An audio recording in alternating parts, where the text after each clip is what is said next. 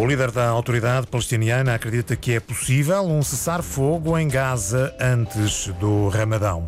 O líder do PS insiste que Durão Barroso está ligado a um período de empobrecimento do país. Na campanha eleitoral, a Iniciativa Liberal passou o serão em Braga, teve o maior jantar-comício da campanha. Presentemente estamos com temperaturas de 12 graus no Porto, 13 em Coimbra, Lisboa e Faro e Ponta Delgada com 14, 18 graus no Funchal. As notícias com Miguel Bastos. O primeiro-ministro da autoridade palestiniana tem esperança que se possa alcançar um cessar-fogo em Gaza a tempo do Ramadão. Este sábado, na mesma altura em que o denominado Ministério da Saúde do grupo Hamas anunciava de que se eh, tenha atingido os 30 mil eh, 320 mortos devido à ação do exército israelita em Gaza. O primeiro-ministro da autoridade palestina está nesta altura na Turquia, em conferência de imprensa e questionado sobre alegadas negociações entre Israel e o Hamas, afirmou que só a autoridade palestiniana tem legitimidade para governar Gaza após eh, a guerra. Recorde-se que a autoridade palestiniana perdeu o controle de Gaza em 2007 para o Hamas, que executou vários representantes do governo palestiniano naquele território. António Costa vai entrar hoje na campanha eleitoral. O ainda primeiro-ministro está em Roma para participar no Congresso dos Socialistas Europeus. Tem discurso marcado para o início da tarde. Depois regressa a Portugal. Vai estar ao lado de Pedro Nuno Santos num comício na cidade do Porto. Ontem, Durão Barroso juntou-se à campanha do eh, PSD e da AD, elogiou o desempenho do PSD e do CDS no tempo da Troika. Ora, o líder do PS insiste que a liderança do antigo presidente social-democrata está ligada a um período de empobrecimento do país. Recuemos a 2002, quando o PSD de Durão Barroso iniciou funções em Portugal. 2002 a 2004, a taxa de risco da pobreza após transferências sociais subiu de 19% para 19,4%. Em 2005 entramos nós em funções e durante o nosso período a, a taxa de risco de pobreza baixou de 18,5% para 18%. Em 2011 regressaram eles e a taxa de risco de pobreza aumentou de 19,9% para 19%. Em 2016 voltamos nós e para 2023 ela baixou de 18,3% para 17%. A pobreza com eles sobe, a pobreza connosco desce. Este sábado, a comitiva do PS começa o dia em Bragança. A Iniciativa Liberal passou o serão em Braga, onde Rui Rocha é cabeça de lista. Foi lá Madalena Salema que teve lugar o maior jantar-comício da campanha, até agora, pelo menos, com o líder da Iniciativa Liberal a vincar as diferenças com a AD. E ao sexto dia de campanha, Rui Rocha foi a Braga, distrito pronto para ser eleito.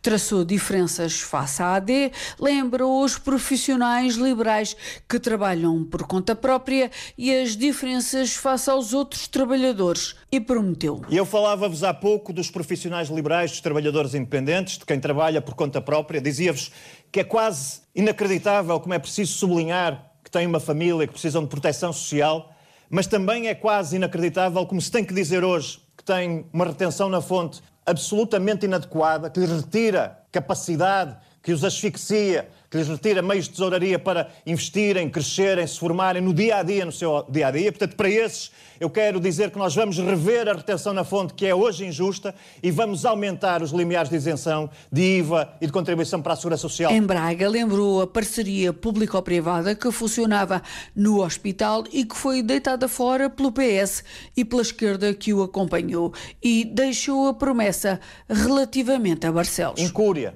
desleixo, promessas, propaganda e nada aconteceu. Com a iniciativa liberal haverá também um novo hospital em Barcelos. Da saúde para a educação, recordou os contratos com as escolas que o PS deitou fora. Esta região tinha muitos contratos de associação que permitiam a estudantes da região aceder a um ensino de qualidade, um ensino para todos, em que o elevador social funcionava, em que os mais desfavorecidos tinham acesso a um ensino de qualidade. Pois o PS, o Bloco de Esquerda e o PCP destruíram os contratos de associação e prejudicaram a vida de jovens e de crianças, sobretudo dos mais desfavorecidos. É inaceitável. Em Braga, o jantar comício juntou 130 pessoas, o maior da iniciativa liberal até agora.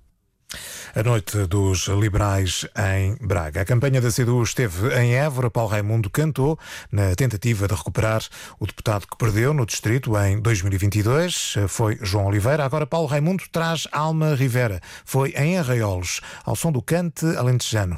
Reportagem de Oriana Barcelos.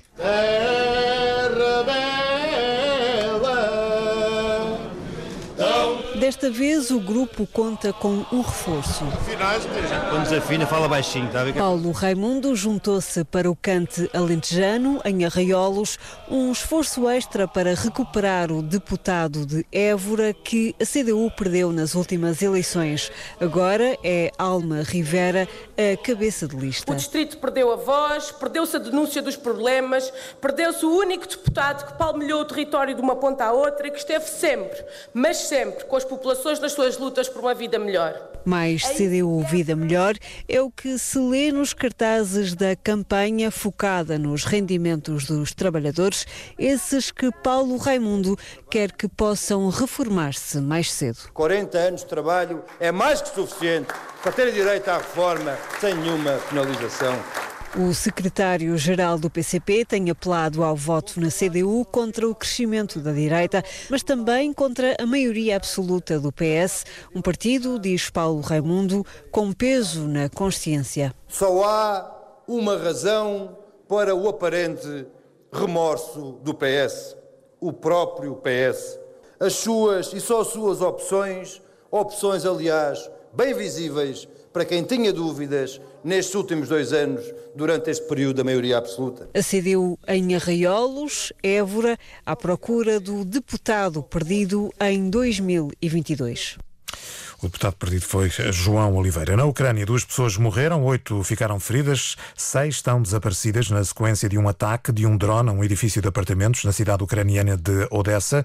De acordo com as autoridades ucranianas, foi utilizado um drone de fabrico iraniano. Antes deste ataque, a cidade russa de São Petersburgo tinha sido alvo de um outro ataque com recurso a drones. Atingiu dois blocos habitacionais. Os edifícios foram evacuados. As autoridades russas não registaram quaisquer danos pessoais.